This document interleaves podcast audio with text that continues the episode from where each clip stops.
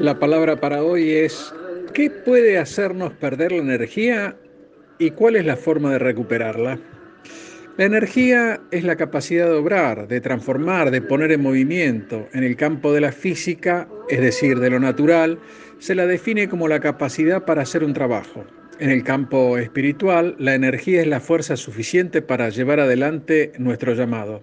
También se podría decir que es usar todos los recursos para que el Evangelio se extienda y muchos sean salvos.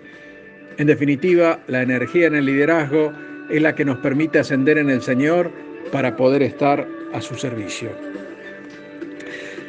El libro de Isaías 40:31 nos dice, pero los que esperan en Jehová tendrán nuevas fuerzas, levantarán alas como las águilas, correrán y no se cansarán, caminarán y no se fatigarán.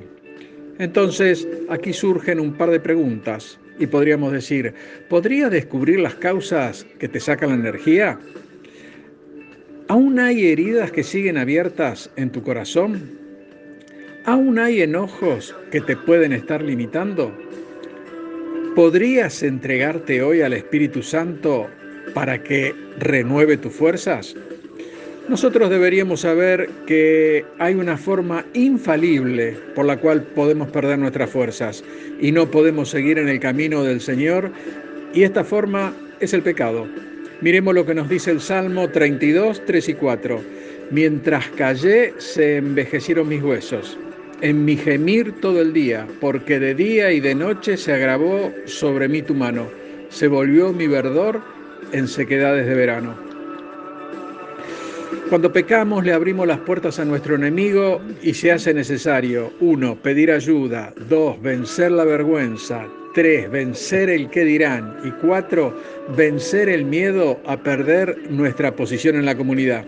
El no hacerlo nos suma en las tinieblas y es algo así como cuando tenemos una herida sangrante en el cuerpo. Lo primero que se busca es frenar la pérdida de sangre, ya que por ahí se van las fuerzas. Y si no cauterizamos, también se va la vida.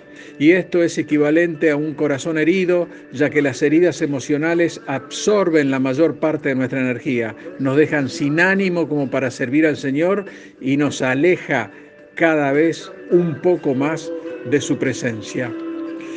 Otra forma de perder nuestra energía es el fracaso.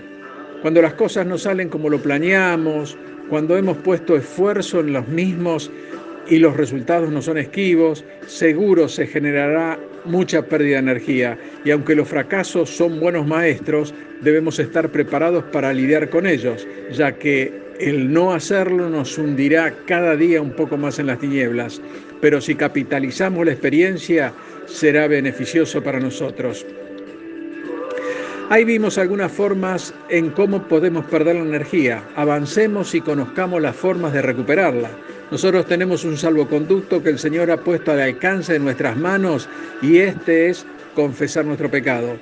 Veamos, Primera de Juan 1.9. Si confesamos nuestros pecados, Él es fiel y justo para perdonar nuestros pecados y limpiarnos de toda maldad.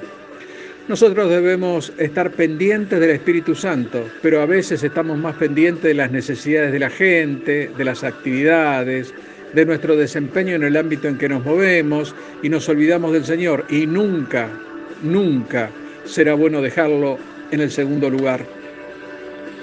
Además, debemos aceptar que nosotros somos sus colaboradores, ya que Dios es el que edifica. Nosotros somos su iglesia, somos esos colaboradores que estarán detrás de él. El Salmo 127.1 nos dice, si Jehová no edificare la casa, en vano trabajan los que edifican. Después de esto, podríamos preguntarnos, si alguna vez sentimos que nuestra energía estaba disminuyendo y si sentimos que en nuestra vida hubo fracasos, y si nos damos cuenta que las respuestas son un sí a estas cuestiones, entonces es tiempo de recuperar nuestra energía en la presencia de Dios. Y la pregunta puede ser, ¿y cómo hacemos esto? Debemos quitar todo peso que nos agobia. Esto es, el rencor, la ira, el odio, el fracaso, la falta de perdón, ya que esto nos quitará toda nuestra energía. Debemos decidir cerrar las heridas que sepamos que aún están abiertas en nuestros corazones.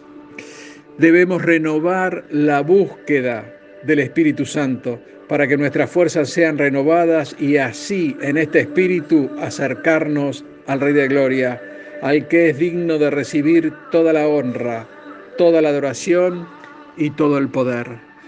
Dios te bendice. Amén.